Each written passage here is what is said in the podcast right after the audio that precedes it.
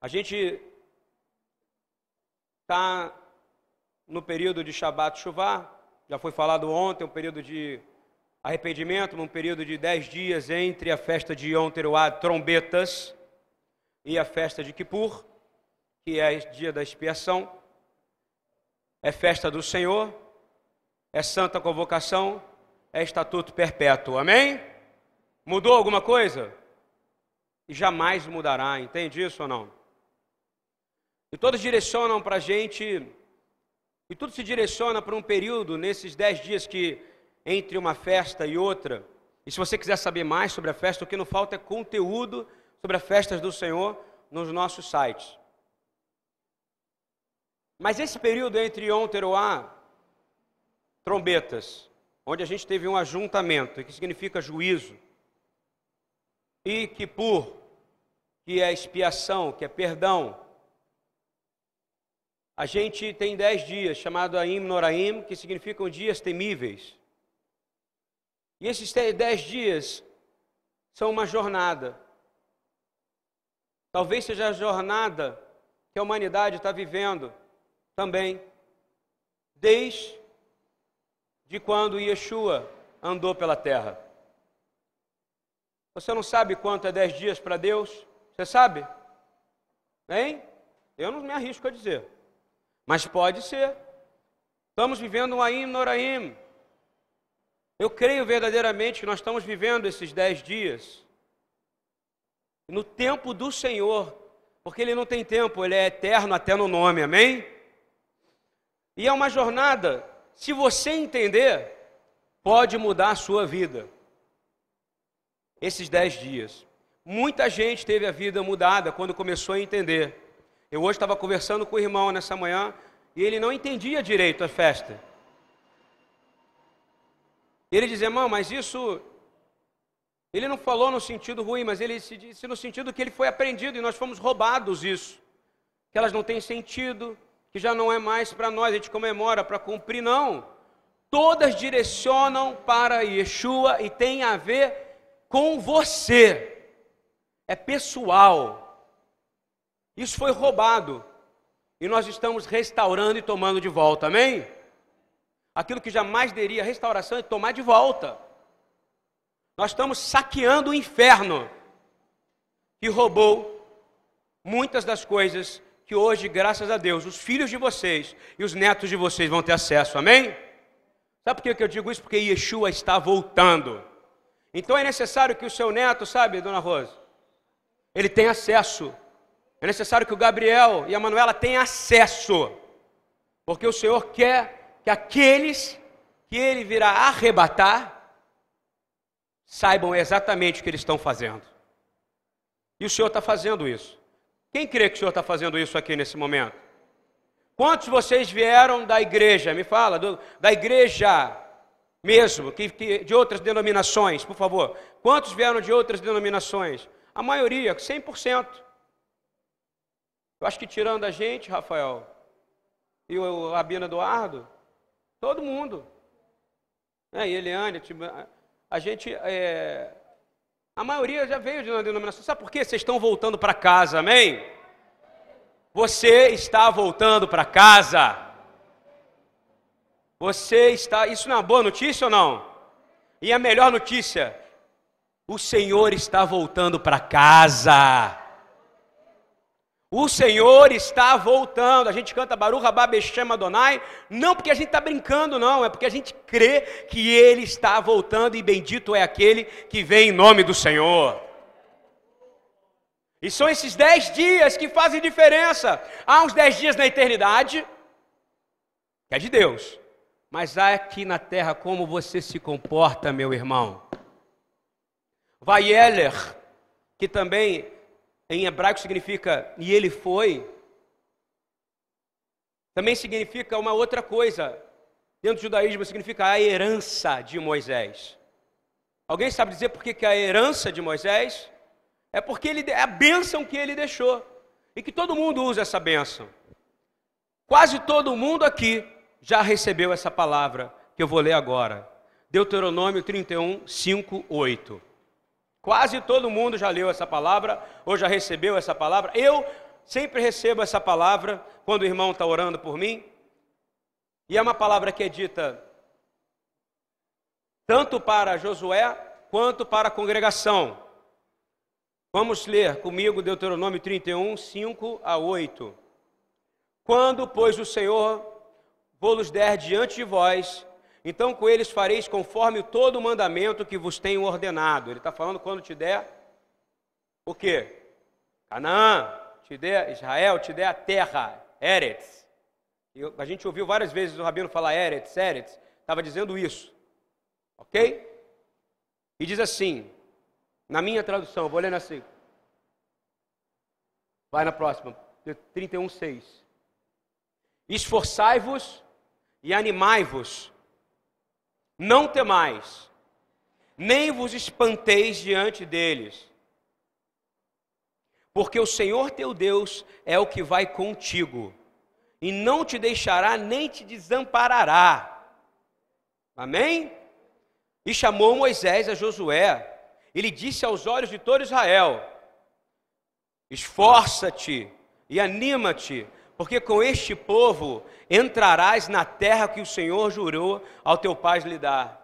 Você pode olhar para o lado e crer que o povo que está do teu lado é o que vai entrar com o Senhor na Nova Jerusalém, amém? Você crê nisso ou não?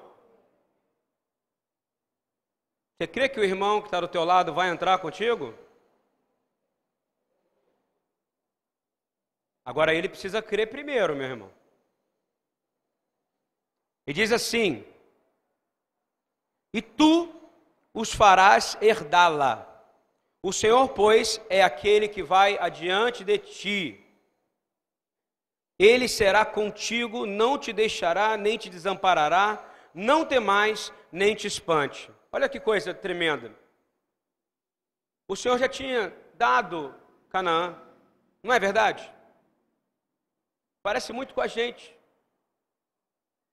Quando você crê em Yeshua, você já tem, você ganha a salvação, não é isso? O Senhor já tinha dado para Israel Canaã, mas ele dá alguns direcionamentos através de Moisés. É por isso que esses direcionamentos são chamados de a herança. A herança. Porque servem para você hoje, não servem ou não? Não serve para você conquistar verdadeiramente a sua salvação e ser chamado justo?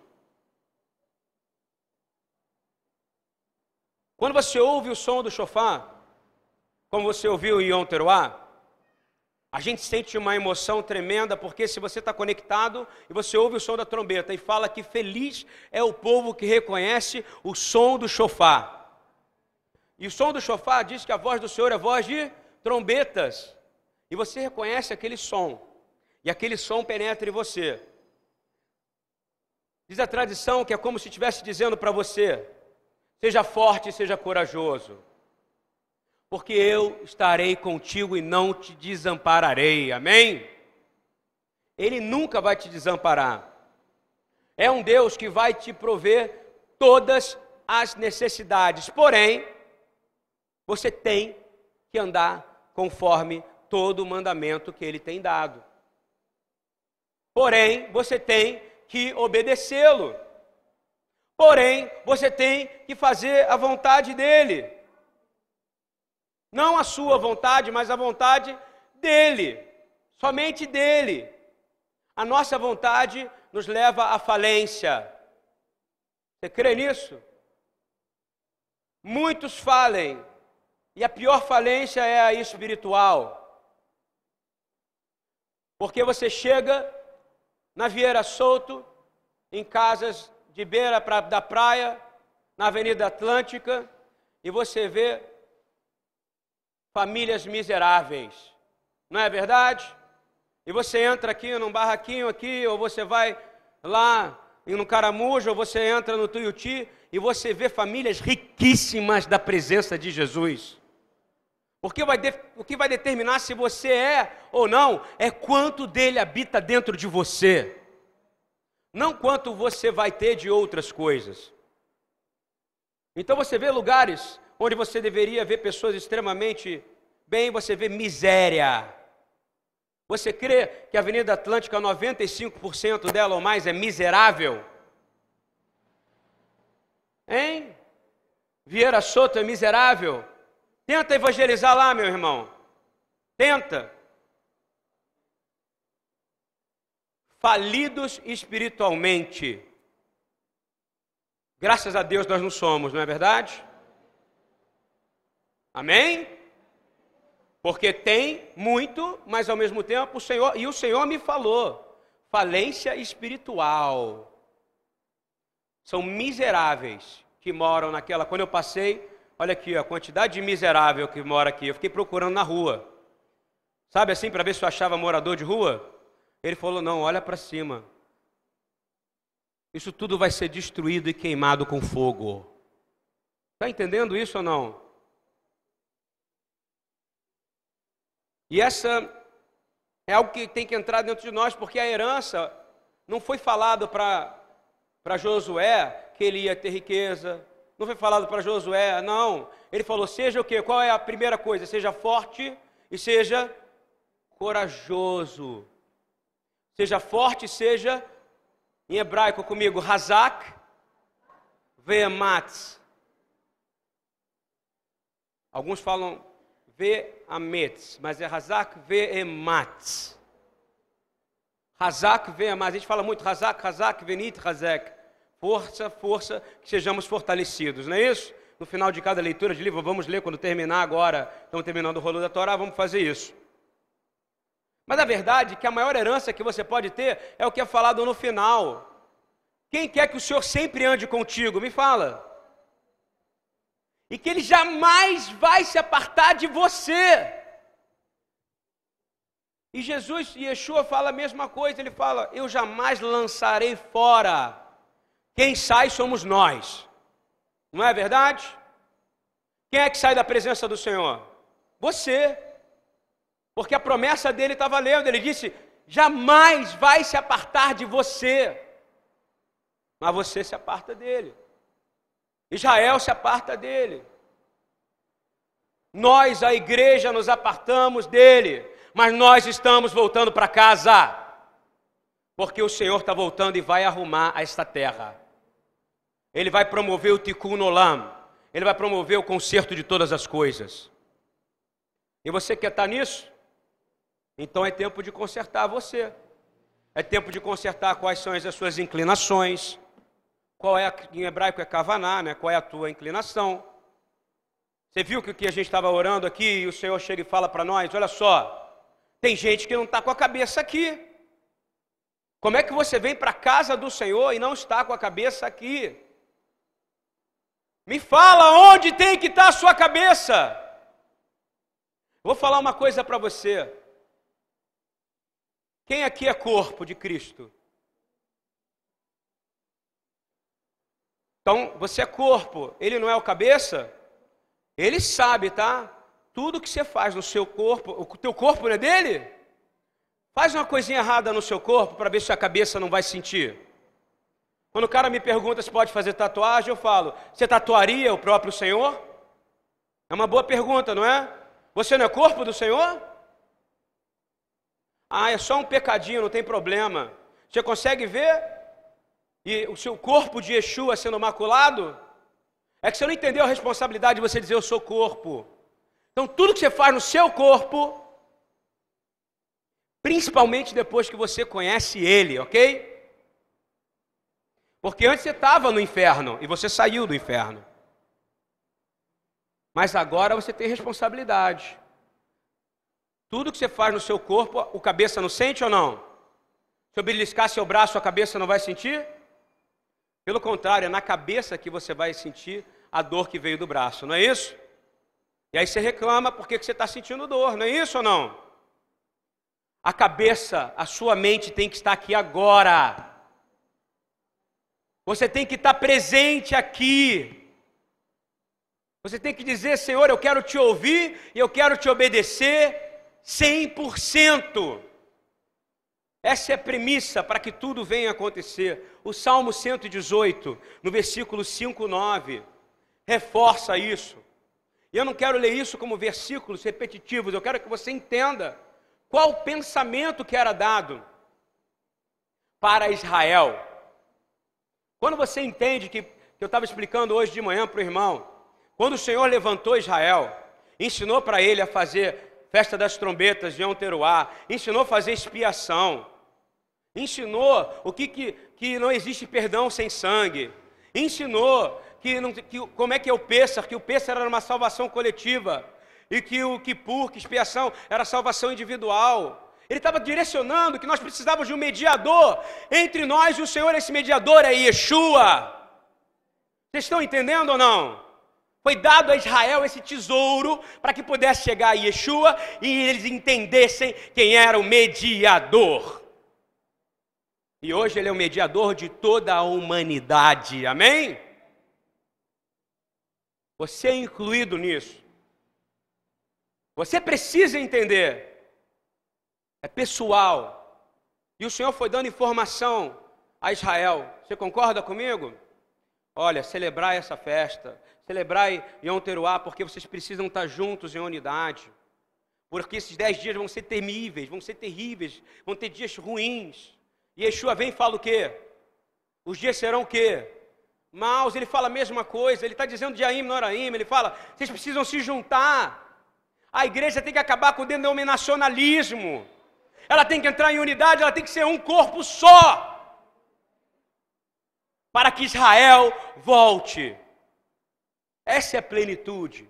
Mas isso foi falado lá atrás, há 3.500 anos, há 3.000 anos. E aí veio Davi e foi dando a mesma informação. Você está entendendo ou não? Olha o que ele diz no Salmo 118, 5, 9. O Senhor está contigo não temerei o que me pode fazer o homem. Repita comigo: O Senhor está comigo. O que me pode fazer o homem? Eu quero te perguntar: o que, que te pode fazer o homem? Mas você tem medo do homem de vez em quando? Tem medo? Basta o médico falar para você, está com probleminha, não é verdade? Aí você começa, pastor, Ué, cadê o adorador, o guerreiro espiritual, o ninja espiritual, não é isso? Tem verdadeiro ninjas espirituais, né? Aí vira, aí vira o crente roda gigante. Tem dia que está em cima e tem dia que está embaixo, não é isso ou não?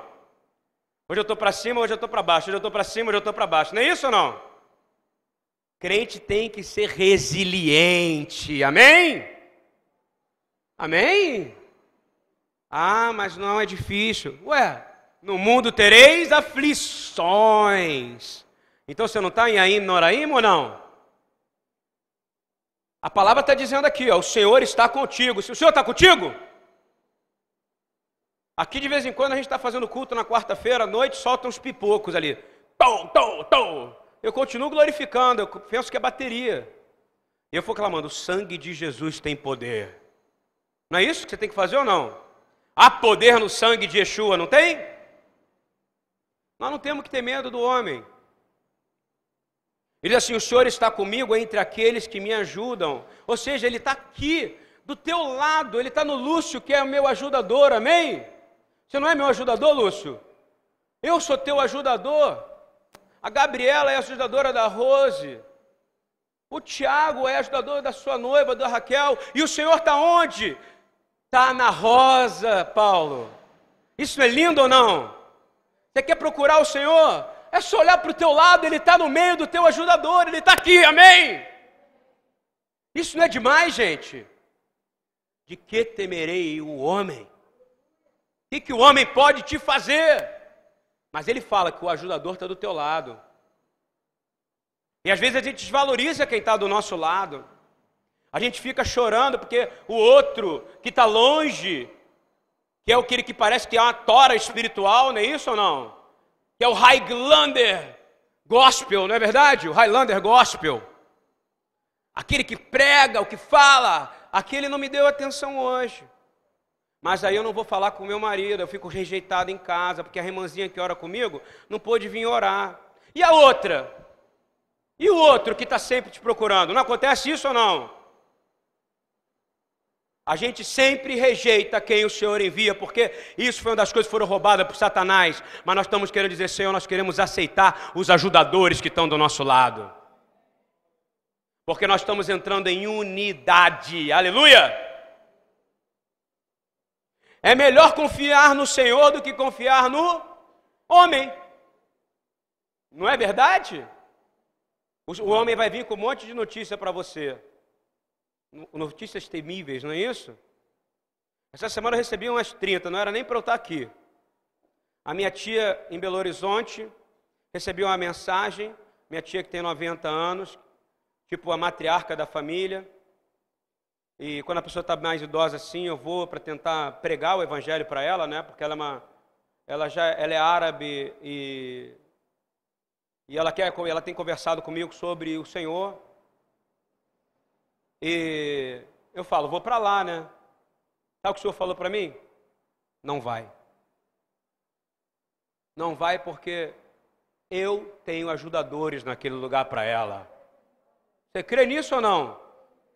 Fica no Shabat com a tua família. Olha que ele chama a minha família aqui, ó. A gente tem que valorizar a família que Deus deu, tá entendendo ou não? Minha mãe foi lá.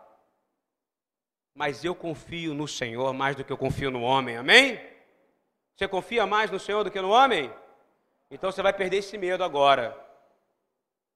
Você vai perder esse medo, eu vou te falar. O Senhor deu uma revelação sobre isso. O mundo vai vir contra você. Ele está vindo toda hora. No Salmo 118, 10, fala que todas as nações vão te cercar. Vão cercar Israel e vão cercar você, tá, meu irmão? Nesse momento você já está cercado. Porque o diabo ele está como um leão ao derredor rugindo, não está? Está entrando pelos teus. Alguns filhos teus estão de vez em quando dão uma desandada. Alguns irmãos daqui dão desandada, não é isso? Mas cadê os ajudadores, não é isso? Aparece muito acusador aqui na igreja, não é verdade? Cadê o ajudador que chega e fala, pastor, precisamos ajudar aquela irmã, não é isso? Ou então dizer, pô, ela caiu, pastor. A gente tem que tomar um jeito, porque não podemos estar no meio de escarnecedor. Espera aí, meu irmão. Você já foi lá tentar resgatar ela? Porque hoje foi ela, mas amanhã pode ser você. Ou pode ser na sua casa, não pode? Ou não, você é onisciente como Deus para dizer que não?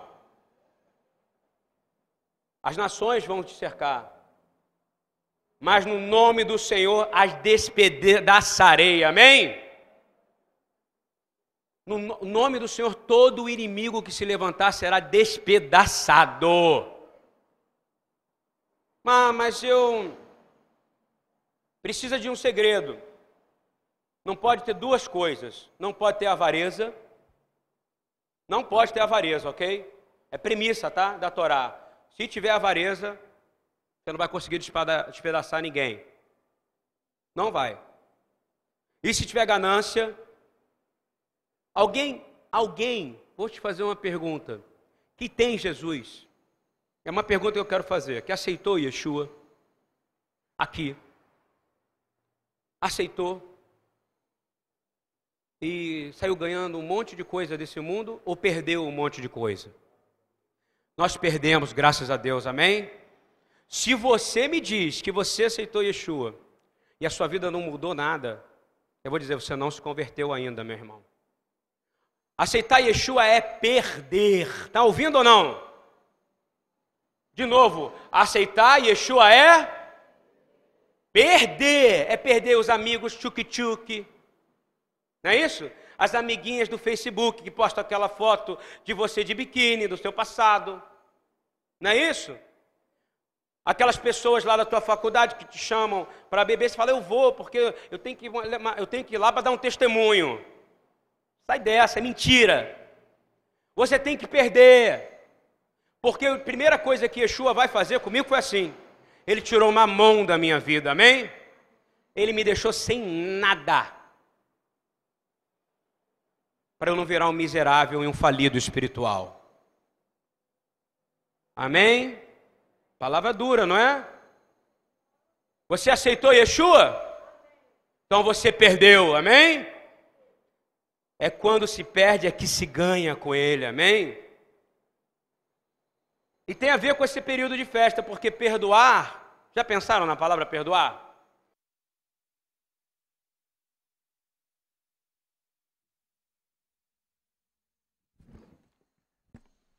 Eu perdoei. Perdoar vem na palavra perder. Olha só. Sabe o que eu perdi? A vontade de ter razão sobre você. Amém? Entendeu como é que funciona ou não? Aumenta um pouquinho. Então, se eu perdoo, eu perdi. Glória a Deus por isso, não é verdade ou não? Você precisa perder. Porque se você não consegue perdoar, você não perdeu o orgulho, você não perdeu a vaidade, você não perdeu. Você continua um mega vaidoso, não é isso? Um mega orgulhoso. Porque quem perdoa primeiro é o que conhece Yeshua primeiro, porque ele perdoou o mundo inteiro, amém? E se você tem que ser parecido com ele, comece a perdoar. Sabe por que eu estou vendo filhos brigados com a mamãe? Ah, mas a minha mãe não é crente. Eu tenho dificuldade com ela. vou te dizer, meu pai foi de uma hora para outra, meu irmão. Quem já perdeu o pai aqui, né, Rafael? Olha e perder pai sem salvação. Olha, estou vendo gente com mimimi, com, com mimimi, com briguinha com mãe, com briguinha com pai, com briguinha com tio, com briguinha com irmão, e é crente, não é crente. Você não tem o Espírito Santo. Se você está com briguinha com seu irmão e com sua mãe e com seu pai, ou com sua mamãe e com seu papai, vai consertar agora nesse momento. Eu vou falar igual criança. Vai fazer as pazes com a mamãe e com o papai, amém? Hoje, quem toma essa palavra e aceita? Amém. Vai fazer, porque se você não perdoou, você não tem o Espírito Santo. Mestre, estou falando alguma coisa? Você não tem o Espírito Santo. Se você está assim, ah, eu não vou na minha mãe, porque a minha mãe é muito difícil. Meu Deus, você guarda o Shabat, você é um hipócrita. Cadê honrar pai e mãe, hein? Cadê? Não aguenta minha mãe o jeito dela. Fala com Deus, foi Ele que te deu, querida. E que deu você também para ela e que deu você para o seu pai. E vou te dizer, quando for embora, mesmo ele sendo problemático, caduco, com dor, vai sentir saudade. Vai doer. O que dói em mim até hoje? Dói. Não dói não? Já entendi, já aceitei. Mas eu sabia que eu podia ter feito mais. Eu quero dizer, não meça esforços para honrar seu pai e para honrar sua mãe. Não interessa em que credo ele seja, não interessa em que religião ele esteja. Quanto mais distante do Senhor, mais próximo dele você tem que estar. Porque senão você é um hipócrita. Você guarda um mandamento, mas não guarda o outro. Não é verdade? Desculpa, mas o Senhor está mandando a gente dizer esse tipo de coisa. Olha só, todo mundo aqui sente dor. Não adianta falar que não sente, tá? Todo mundo sente dor. Se eu pegar uma faca ali, cortar o braço, começar a cortar, vai todo mundo gritar de dor, não vai? Ou não? Tem algum super-homem aqui que não sente dor? Me fala. Não ter dor é até uma doença, né? Rara que é um problema, que você não sabe se o cara vai morrer ou não. Dor, dor. O Rafael falou isso numa pregação uma vez, lá no retiro. Dor. Quem sente dor? Por favor, confessa. Senhor, eu sinto dor. Eu sinto dor. Não julgue a dor do outro. Está ouvindo bem ou não? Não julgue. O que eu já vi aqui, gente julgando, chegando para mim, nossa, eu acho que ela está exagerando a dor. Eu acho que ele está exagerando, hein? Eu acho que ele não tem tanta dor assim. Não julgue. Porque você não sabe a dor que o outro está sentindo. Você não sabe o que o outro está vivendo. E você está pegando, pecando, escarnecendo do irmão. Porque pior dor é aquela que se sente, ok? Às vezes uma dor de cabeça para você é uma coisa, mas para o Rafael é outra, e para mim é outra. Está entendendo isso ou não? Eu nunca tive dor de dente, mas eu sou o cara que mais resgatei gente com dor de dente que eu conheço na minha vida. Não sei se é porque eu sou pastor. Teve uns dois anos atrás, era toda o mês. Pastor, estou com dor de dente. E só dava dor de dente meia-noite, uma da manhã, duas da manhã. Aí chegava lá aqueles homens arrão, né? Tudo troglodita, né? Machão, né? Eu acho que é canal. Não é isso? Eu acho que é canal. Aí eu pego ele, sabe para onde eu levo? Levo ali para a única clínica que eu já sou cliente, graças a Deus. Eu quero agradecer ao Senhor, que fazem oito meses que eu não levo ninguém ao dentista, amém? Que mantenha-se assim. Porque a gente faz e a gente ajuda também, entendeu? Porque a gente cuida dos domésticos da fé. Dentista não é um negócio caro? Me fala. Aí o irmão liga, duas da manhã. Aí eu chego lá. Eu nunca tive dor de dente. Para eu ver um homem daquele tamanho, o cara estava assim, ó. Pastor. Aí ele bota assim: bota a mão na minha cabeça, bota a mão na minha me abraça, me abraça. O cara estava desesperado de dor, me abraça. Eu nunca tive dor de dente, então para mim eu podia dizer o seguinte: esse cara está exagerando, não podia? Peguei, pegava o cara, levo lá no dentista. Aí esse dentista da Tijuca, ele tem uma pegadinha. Eu já, eu já sou amigo do cara. Chego lá, é dentro de uma galeria. Faço até propaganda, só não sei o endereço, não eu dava aqui. Já salvou várias vezes, acho que até o Rabino eu já levei lá. Aí ele chega, ele mostra assim, o cara tá com aquela dor, né? Aí tem um quadro 3D do Mike Tyson. Aí o cara fala assim: olha aqui para o Mike Tyson, por favor. Fala pro cara que está com dor de dente. Aí o cara esquece a dor. Fica olhando pro Mike Tyson. O que, que você está vendo? Aí o cara não estou vendo nada. Na verdade, ele queria distrair o cara, porque dentro do dente do Mike Tyson está escrito assim: você vai ficar curado. Ou seja, coisa de maluco mesmo, sacou? O cara que atende de madrugada, é dentista, às vezes ele chega de pijama para atender, tá entendendo? Então eu levei muita gente para o dentista. Até então, estou falando aí de três anos atrás. Eu nunca vi o povo clamar tanto Jesus e Yeshua quando está com dor de dente. Há três anos, aí, depois que eu levei um rapaz num dentista, e ele sai bonzinho, sabe? A gente é, eu costumo dizer que a gente é sequestrado na dor, não é verdade? Quando a dor começa, você esquece de tudo, não é isso ou não? Às vezes você esquece até de Deus, não é verdade? Você fala, será que Deus me esqueceu? Não é verdade ou não? Mas é na dor que o Senhor vai te tratar, amém? É na dor, é na perda. Eu passei por isso.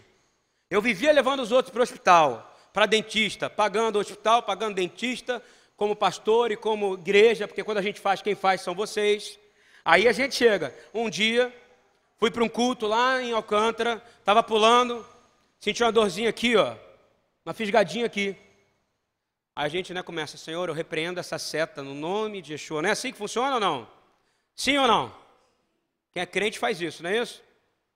Eu repreendo essa seta, aí de repente eu falei, caramba, não é uma seta, é uma lança. Ah! Senhor, tira essa lança em nome de Yeshua. De repente, foi um tiro de bazuca, meu. Sem misericórdia. Era pedra nos rins. Aí, fui para casa, fui para o banheiro, tomei banho, fiquei deixando a água cair, não passava, não passava, chamei minha esposa. Hospital, pressão alta. Cheguei no hospital, ou ele falou: você está não com uma, com duas e vai ter que fazer cirurgia hoje. Aí faz a cirurgia. Fiquei sozinho na no, numa, numa, numa, numa maca. Meu plano ele não tem quarto sozinho, mas graças a Deus eu tenho plano. Eu tenho aquele. É, como é que chega o nome daquilo? Esqueci o nome. Enfermaria. Fiquei na enfermaria.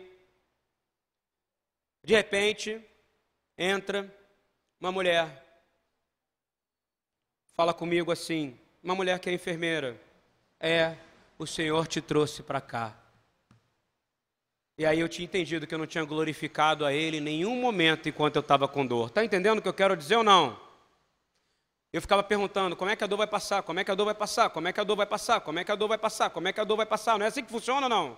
Aí toma Dorflex, Novalgina, é, Dorcilax, to, tudo que você puder imaginar. Aí liga para a doutora Eliane. Doutora Eliane, fala um remédio bom aí mesmo, né? E ela fala, hospital, no seu caso. E hum, a pergunta que eu quero fazer é como é que você lida com a dor vai determinar que tipo de adorador você é. Está entendendo ou não? Porque a herança foi dada para Josué. Você acha que Josué tinha dor? Claro que tinha, gente. Uma vez eu tirei o sapato no deserto do Negev para ver se eu conseguia andar descalço 20 passos. Eu não conseguia andar três de tanta pedra dura que tinha no chão. Como é que devia ser os pés do Senhor Jesus? Me fala. Você acha que ele não sentia dor nos pés? Hein? Doía os pés dele, tá? Porque ele, ele foi experimentado em, em tranquilidade ou em dores? Em dores, meu irmão. E eu estava pensando, e eu queria que vocês abrissem Atos 19, por favor. E eu quero te dar um modelo de como é que você vai ser forte e corajoso no meio da dor. Porque ser forte e corajoso, quando está tudo bem, é fácil, não é isso ou não? Ser forte e corajoso quando a doença não entrou na sua casa, não, não entrou, não tocou no seu filho, não tocou na sua filha. Ser forte e corajoso. Agora, ser forte e corajoso, sabendo que você está com tumor e que você pode morrer amanhã, aí você vai ver que tipo de adorador você é. Não é isso? Atos 19, 10, 12. Paulo ele estava acabando de ensinar nas sinagogas. E ele estava cheinho do Espírito Santo, tá? E olha o que acontecia. E durou isto por espaço de dois anos, de tal maneira que todos os que habitavam na Ásia ouviram a palavra do Senhor Jesus. Assim, judeus ou gregos. Ou seja, você imagina o privilégio de ouvir Paulo pregar durante dois anos, ok? O que, que acontecia quando ele pregava? E Deus, pelas mãos de Paulo, fazia o que? Maravilhas extraordinárias. Até os lenços e aventais as pessoas pegavam dele para curar corpo dos enfermos. É como se eu pegasse isso aqui e botasse em mim e curasse o meu rim na hora. Olha só, Atos, repita comigo, Atos 19. Ok? E diz assim: de sorte até que lenços e aventais se levavam do seu corpo aos enfermos, e as enfermidades fugiam deles. Paulo não estava puro, Paulo estava cheio do Espírito Santo, amém? Olha só, se eu pegar um lencinho aqui e ficar jogando em você, eu estou fazendo ritual, ok? Eu estou inventando liturgia. Paulo teve um ato de coragem e de fé, está entendendo ou não? A gente não sabe como Deus vai agir. Guarda isso. Repita comigo: Paulo estava cheio do Espírito Santo e curava. O Senhor falava, fazia maravilhas. Que pastor maravilhoso, não é verdade? Aí é fácil ter força e coragem, não é isso? Andar do lado de um cara dois anos, imagina que todo mundo curava. O lenço do cara curava, o avental do cara curava. A, a, os demônios saíam. Agora vamos pular para 2 Timóteo 4, 20 e 22. Vamos ver esse pastor agora aqui. Vamos ver esse pastor comigo. Erasto ficou em Corinto e deixei Trófimo doente em Mileto. Repita comigo: deixei Trófimo doente em Mileto. Ué, por que, que ele não curou ele? Hein? Ele não tinha, ele não era o pastorzão? Hein? Gente, presta atenção no que eu vou falar, porque isso tem a ver muito com você, tá? O Senhor me revelou que tem gente que está duelando com Deus, dizendo: por que, que Deus não está curando? Por que, que Deus não está fazendo? Por que, que Deus não está tocando? Você vê Paulo fazer isso aqui ou não? Você imagina um pastor ele amava Trófimo. Trófimo era o ajudador dele. Ok? E ele deixou ele enfermo. É que nem eu falar assim: olha, cuida do Rafael, aí, igreja, porque eu estou tendo que ir para Jerusalém. E deixei Rafael enfermo. Gente, a gente está falando do mesmo homem de Atos 19, ok? Eu estou querendo dizer para você o seguinte: que pastor é esse?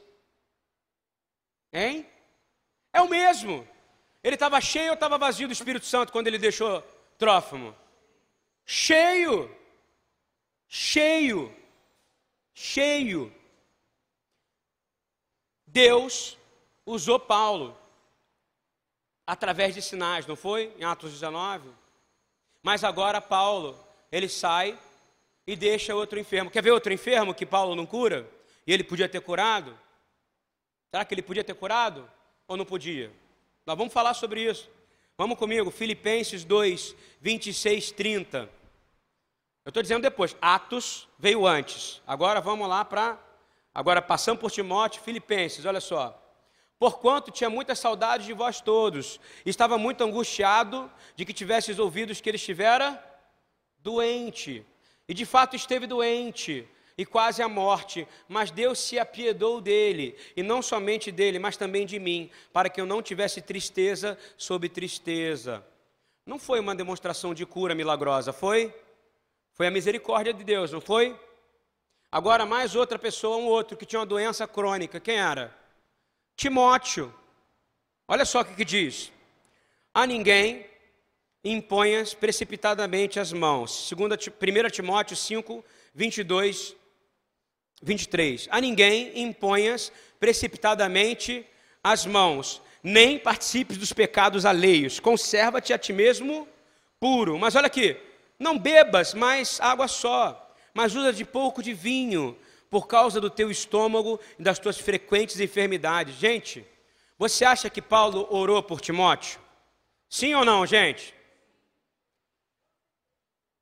Por que, que Timóteo não foi curado? Eu estou fazendo essa pergunta, porque pode ser a pergunta que você deve estar fazendo para você. Por que, que minha irmã não foi curada? Por que, que minha filha não foi curada? Por que, que meu filho não foi curado? E eu estou te falando, e Deus te deu uma promessa: seja forte corajoso sobre qualquer coisa que o homem vier te falar, seja ela qual for, seja doença, seja morte, seja tristeza, seja de uma enfermidade que assolava Timóteo. Eu te garanto que Paulo, pelo que a gente conhece da palavra, Paulo ajoelhava, orava, clamava por Timóteo, e aí ele, e ele dava lá o omeprazol da época, que era vinho. Não é isso ou não? Não é omeprazol que é vinho? E até hoje faz bem vinho, amém? Diz que uma taça faz muito bem, não é isso? Ai, o pastor está escandalizando, é vinho mesmo. Trazei ofertas da vinha. Não é isso? E... Paulo podia ter curado. Mas eu quero dizer uma coisa para você. Para entrar no seu coração. Paulo não tinha uma fé de performance. Estão entendendo ou não? Paulo não tinha uma fé de resultado, com foco em resultado, entende isso? Isso não é um planejamento, isso não é um projeto, isso não é algo que você faz uma análise de sistema, não é. Paulo tinha muito mais foco em fazer a vontade do Senhor do que ter a vontade dele saciada, amém? Está entendendo o que eu estou dizendo ou não? Você precisa ter mais foco em satisfazer a vontade do Senhor do que ter a sua vontade satisfeita, saciada, seja ela a cura de uma doença, porque Paulo, quando ele deixou esses homens, ele deixou porque ele sabia, e ele disse: Senhor, que seja feita a tua. Ser crente é respeitar a vontade de Deus, amém ou não? Ser crente é glorificar o Senhor em meio à dor, meu irmão. Sabe por quê? Porque se ele queria adoradores que não sentissem dor, revelação dada na quarta-feira, ele mantinha os anjos, não é isso ou não? Anjo não sente dor, está lá assim, não é isso? Santo, santo, santo é o Senhor do exército, sua glória, não é isso? É derramada sobre toda a terra. Ele quer justamente que você, minha irmã, que você, que eu, com nossos filhos com problemas, com, nossos, com as nossas doenças, com nossas dores, com as nossas fragilidades, com os nossos problemas financeiros, com as angústias, a gente levanta a nossa mão e diga: Glórias a Deus, Senhor, porque essa é a tua vontade, Pai. Está entendendo isso ou não? Ah, Deus não faz isso. Isso é uma teologia furada, mentirosa. Isso traz julgamento, faz você olhar para o outro. Vou falar de novo. Você precisa ter mais foco em deixar que a vontade do Senhor seja feita do que a sua ser saciada. Porque aí o Senhor vai te curar. Mas primeiro ele vai curar sua alma porque ela precisa ser curada. Se você vem aqui para saciar a tua vontade, meu irmão, você veio com a intenção errada. Você veio aqui para deixar que a vontade do Senhor seja feita assim na terra como no céu. E que o pão nosso de cada dia Ele te dê a cada dia. E quem sabe, Deus, nesse momento, está tirando de você o medo de homens, não é isso? Porque o que te faz sofrer é o medo dos homens. Porque se ele está contigo, a quem você vai temer? Vai temer um câncer? O homem fala, dói. Não dói? O homem fala, a língua do homem é um chicote, não é isso ou não? Mas a palavra de Deus é o alimento, não é isso? Que nem só de pão viverá um homem, mas de toda a palavra que sai da boca de Deus. Não é isso, não ou não é? Ah, não, mas isso é complicado para mim. Vou te falar uma coisa. Deus sabe qual é o seu maior desejo, ok? Você tem dúvida que Ele sabe? E o mais impressionante, Ele sabe qual é o seu pior desejo também. Ele sabe o seu bom desejo e sabe o seu pior desejo. E Ele sabe que não é essa motivação, porque Paulo durante dois anos curou e depois ele não curou. Timóteo nem curou. Epafrodito também, que é outro que eu lembrei agora, que ele foi embora e deixou Epafrodito. Não, porque tem horas que você tem que glorificar a vontade do Senhor, está ouvindo ou não? Paulo falava que essa seria uma pequena tribulação perto da glória que havia de vir, amém? A dor, não, você não vai deixar de ter dor. Fala para mim, eu não vou deixar hoje. Amanhã vai doer, meu irmão. Amanhã, se você vive, você vai ter dor. A diferença é como você vai lidar com essa dor a partir desse Yom Kippur, amém? Eu estou te dizendo, desse dia do perdão. Experimenta, experimenta. Quando você estiver gemendo de dor, quando você não tiver solução para um problema ou para uma doença que assolar a sua casa, você começar a glorificar o Senhor como louco aos olhos do mundo, mas santo aos olhos de Deus. Eu já vi maravilhas acontecerem. Você não viu, não? Discípulo, meu irmão. Tem gente que fala que é discípulo. Discípulo. Discípulo é aquele que faz a vontade do seu mestre. Não a sua vontade mais. Aí eu fico, gente, eu fico falando que no Yom Kippur nós vamos fazer um jejum de 24 horas. Eu fico recebendo WhatsApp, sabe? Eu não falo o nome da pessoa, mas eu denuncio usar o WhatsApp, sacou? Pastor, eu posso comer pão e água? Pastor, eu posso fazer jejum de Coca-Cola? Isso não é jejum, gente. Jejum é não comer. Amém? Gente, eu estou falando sério, tá? Olha só, Yeshua jejuava. Ele jejuava. Quem é você para não jejuar? Como é que você vai vencer batalhas se não faz jejum? Quando ele olha para aqueles caras e fala: Queridos, homens de pouca fé, vocês só vão tirar esses demônios, porque esse tipo de demônio só sai com jejum e com oração. Ele estava em jejum, porque ele não ia mandar fazer uma coisa que ele não tinha feito. Você está entendendo isso ou não? É o modelo, ele é o modelo não pode comer pão e não pode beber água em Yom Kippur, amém? O mandamento fala, é jejum de 25 horas. Nós fazemos em Israel 25, 24 e uma para garantir. Quer vir comigo em 25? Estou te convidando, eu faço 25, tá afim? Ah, não consigo. Eu, hein? Você vai clamar hoje uma única coisa: Senhor, eu quero me submeter à Sua vontade. Repete comigo, Senhor, eu quero me submeter à Sua vontade. Esse é o meu desejo. Porque dessa maneira não tem nada que possa dar errado. Não é verdade? Hein? Nada pode dar errado. Se você fizer a vontade de Deus, alguma coisa pode dar errado? Pode parecer ruim para os homens, mas aos olhos de Deus você é justo. Você não quer ser justo? Gente, vamos ler um homem que foi justo, Jó 1, 18, 12. Olha o exemplo na prática. Vou te dizer: o diabo não pode te tocar. Está escutando bem ou não? Ele pode vir em volta, ele pode fazer tudo, mas se você clamar a vontade de Deus e parar de clamar a sua, não peça. Às vezes deve ser por isso que a gente, a gente não sabe pedir, que Yeshua fala. Porque o que a gente devia pedir é: Senhor, faz a tua vontade, faz a tua vontade, faz a tua vontade, faz a tua vontade, porque a vontade dele é boa, perfeita e agradável. Olha o que, que Jó fala. Jó, olha o que, que aconteceu. Satanás, o Senhor disse a Satanás, Jó 1, 8 a 12: Observaste tu, meu servo Jó?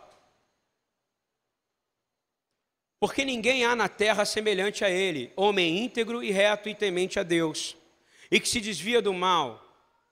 Então respondeu Satanás ao Senhor e disse: Porventura teme Jó a Deus, debalde? Porventura tu não cercaste de Sebe a ele e a sua casa e a tudo quanto tem? A obra das suas mãos abençoaste e o seu gado se tem aumentado na terra. Olha o diabo dizendo: Ah, ele é assim porque ele tem tudo. Jó é assim porque ele tem tudo. É o que o diabo está falando. E é isso que fazem com você. Não é isso? Quando você perde dinheiro, o que, que, que, que, o, que, que aquele o, o escarnecedor do seu lado vai falar? Cadê seu Deus? Não é isso ou não? Não é essa a pergunta? Onde é que está seu Deus? Não é isso? Rafael respondeu bem. Cadê? Ele habita dentro de mim, meu irmão. Olha só. Ele disse: Mas estende a tua mão e toca-lhe em tudo que tem. Quem tocou? Foi o diabo ou foi Deus, gente? Foi Deus, ok? Foi Deus. Eu quero dizer, o diabo não pode te tocar, amém? Você está ouvindo ou não? Há poder no sangue de Yeshua. Você precisa entender isso. Olha só. E disse o Senhor a Satanás: Eis que tudo quando ele tem está na tua mão, somente contra ele não estendas a tua mão. Quando você crê em Yeshua, é a mesma coisa, tá? De Deus determinou uma regra, diz: não estenda a tua mão. Tá entendendo ou não? Por isso que eu te digo, o diabo não pode te tocar. Para de ter medo. Pior do que ter medo do homem é ter medo do diabo. Você tem medo do diabo. E nesse momento você vai ser curado desse medo, em nome de Yeshua. Porque você vai clamar: Senhor, eu quero me submeter à tua vontade. E homens e mulheres que vivem debaixo da vontade de Deus não temem a homem nem a diabo. Versículo 21. Jó perdeu tudo. Não perdeu tudo? Versículo Jó 1, ele perdeu tudo. Tudo. Ele estava com dor? Estava. Ainda não tinha começado o pior da dor. O que, que ele disse? E disse: Nu saí do ventre da minha mãe, e nu tornarei para lá.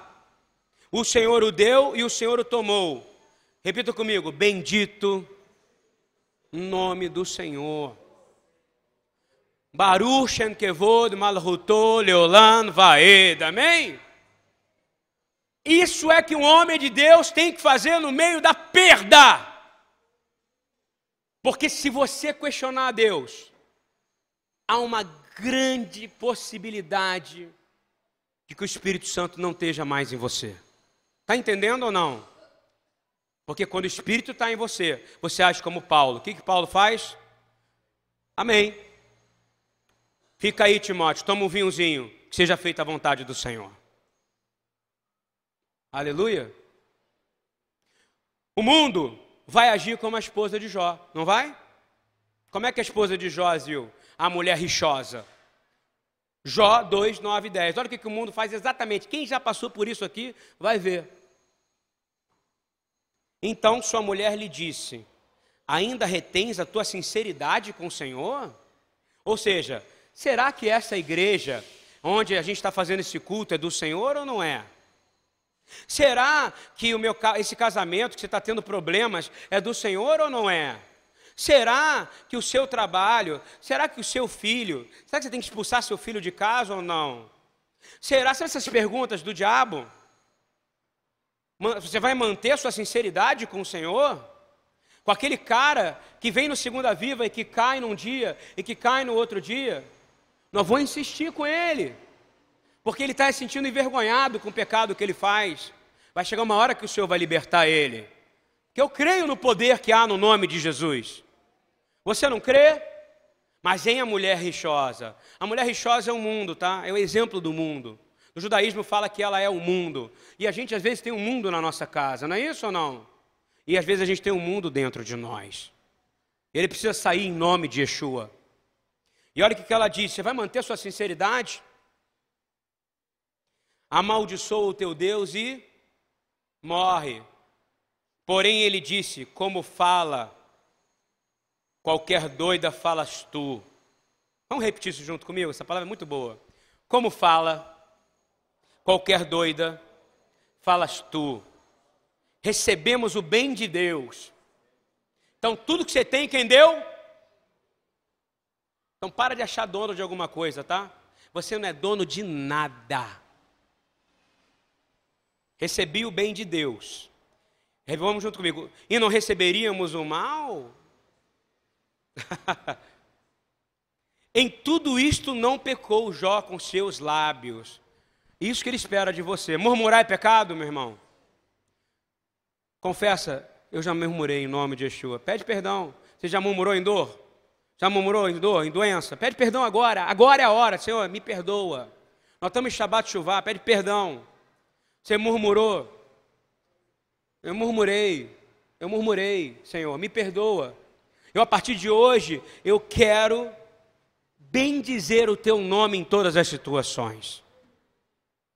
Porque Ele é Deus. Ele é Deus. Para terminar, eu vou ler dois versículos que servem para você. Israel perdeu tudo. Não é verdade? Hein? Alguém, algum, algum país, alguma nação perdeu tudo como Israel perdeu? Mas a palavra foi fiel a Israel. Foi fiel. Ele diz assim: confia em mim, eu jamais te abandonarei. Acompanhou Israel em Portugal, tirou Israel de Portugal, tirou da Espanha, tirou do Oriente. Morreram milhões para se cumprir a profecia que iriam morrer os dois terços e ainda estão morrendo, só que agora eles estão voltando para casa. Amém? O Senhor não desamparou e não desamparará a igreja. E eu separei dois versículos, e os dois foram usados pelo mesmo profeta.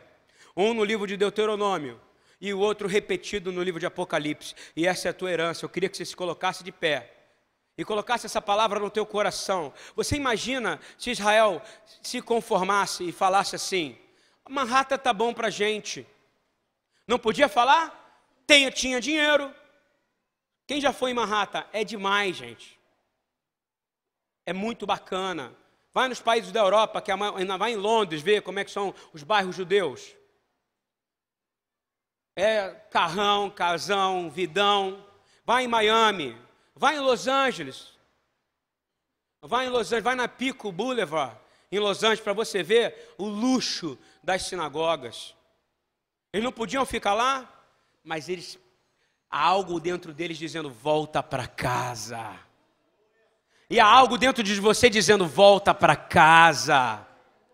Há algo dizendo para você ter chuva. Chuva, e vai lá, Idana, toca.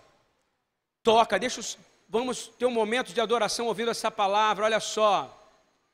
A herança foi dada em Deuteronômio 33, 26, 29. Eu vou ler, mas repita comigo, porque essa foi dada a Israel. E foi depois outra repetida, e a palavra que ficava repetindo em Moisés dizia era: Atael, tu és Deus, Senhor. Olha só, você, Israel, podia ter ficado em qualquer lugar, mas o desejo de voltar para casa é impelido pelo Espírito Santo. Você está aqui hoje porque você está voltando para casa. Você está voltando e as portas de Jerusalém, da nova Jerusalém, estão esperando você, meu irmão. Você já consegue se imaginar entrando em Nova Jerusalém? Cantando, Senhor, eis-me aqui do teu lado. E Ele te recebendo, dizendo: Bem-vindo à minha cidade. Você não consegue nem imaginar, mas eu quero dizer: se você crê e bem dizer o Senhor nas dores, e lembrar que o Senhor te, dê, te permite ter dor, porque é digno você adorar ao Senhor com dor. Eu declaro que você está sendo curado da sua dúvida sobre a doença na sua casa. E o Senhor vai prover a cura no dia, na hora, no momento e no segundo da vontade dEle. Não da sua vontade. A sua vontade é limitada, é microcósmica, é pequena. Ele é Deus. Deuteronômio 33, 25, 26. Não há outro, ó Jerusalém, semelhante a Deus. Leia comigo. Não há outro, ó Jerusalém, semelhante a Deus, que cavalga sobre os céus para a tua ajuda. Quem é esse? E com a sua majestade, leia, e com a sua majestade, sobre as mais altas nuvens, ele está lá na majestade. Não há outro, tá? O Deus eterno é a tua habitação. Repita isso: o Deus eterno é a tua habitação. E por baixo estão os braços eternos. E ele lançará o inimigo de diante de ti e dirá: destrói-o. Nós declaramos: o medo de homem está sendo destruído agora o medo de diagnósticos médicos, o medo de Satanás. Minha irmã, se você tem esse medo, acabou hoje em nome de Yeshua Hamashia. Ele está vindo no mais alto céu, cavalgando em majestade. Ele diz assim: Israel, olha a promessa que Israel está se cumprindo. Pois habitará só, seguro, na terra da fonte de Jacó na terra de grão e de mosto, e os céus gotejarão orvalho. Bem-aventurado tu, ó Israel. Quem é como tu? Olha agora Deus falando quem é como Israel. Um povo salvo pelo Senhor. O escudo do teu socorro e a espada da tua majestade por isso os teus inimigos te serão sujeitos, e tu pisarás sobre as alturas. Agora vamos para Apocalipse 15, 3, 4. Essa palavra é dada à igreja, é dada a você, meu irmão. Se você bendizer o Senhor sobre a dor, sobre a doença, eu sei que tem gente doente aqui, porque eu conheço a vida de vocês. Eu sei que tem gente passando massacres financeiros massacres emocionais, mas hoje você vai parar de clamar a solução. Você vai clamar que seja feita a vontade do Senhor. Amém? Vamos ler a nossa herança agora. Essa é a tua herança. Leia comigo. Grandes e maravilhosas são as tuas obras, Senhor Deus, Todo-Poderoso. Justos e verdadeiros são os teus caminhos Ó Rei dos justos, quem te não temerá? Ó Senhor, e não magnificará o teu nome. Agora junto comigo, porque tu és santo. Por isso, todas as nações virão, todas as nações virão, se prostrarão diante de ti, porque os teus juízos serão manifestos. Sedes fortes e corajosos. Não tenham medo, porque o Senhor vosso Deus está convosco e não te deixará e não te desamparará. Senhor, que seja feita a tua vontade, que seja feita, Senhor, e que essa seja a nossa maior ambição, que essa seja a sua maior ambição, que a vontade do Senhor seja feita. Que não nos movamos em fé de resultado a partir de hoje, mas sim, Senhor, numa fé de obediência, numa fé no qual nós glorificamos o Senhor, numa fé no qual nós declaramos, Senhor, obrigado por tudo, obrigado pelo pão, obrigado pela água, obrigado até por sentirmos o que sentimos, porque sabemos que o Senhor levou sobre si todas as nossas enfermidades. Nós declaramos, Senhor, que o Senhor é que vai conosco e nunca nos desamparará. Louvado seja o nome do Senhor. Essa é a tua herança. Glorificado seja o nome do Senhor. Aplaudam o Senhor, dêem glória a Ele, porque Ele é digno dessa glória. Glórias a Ele.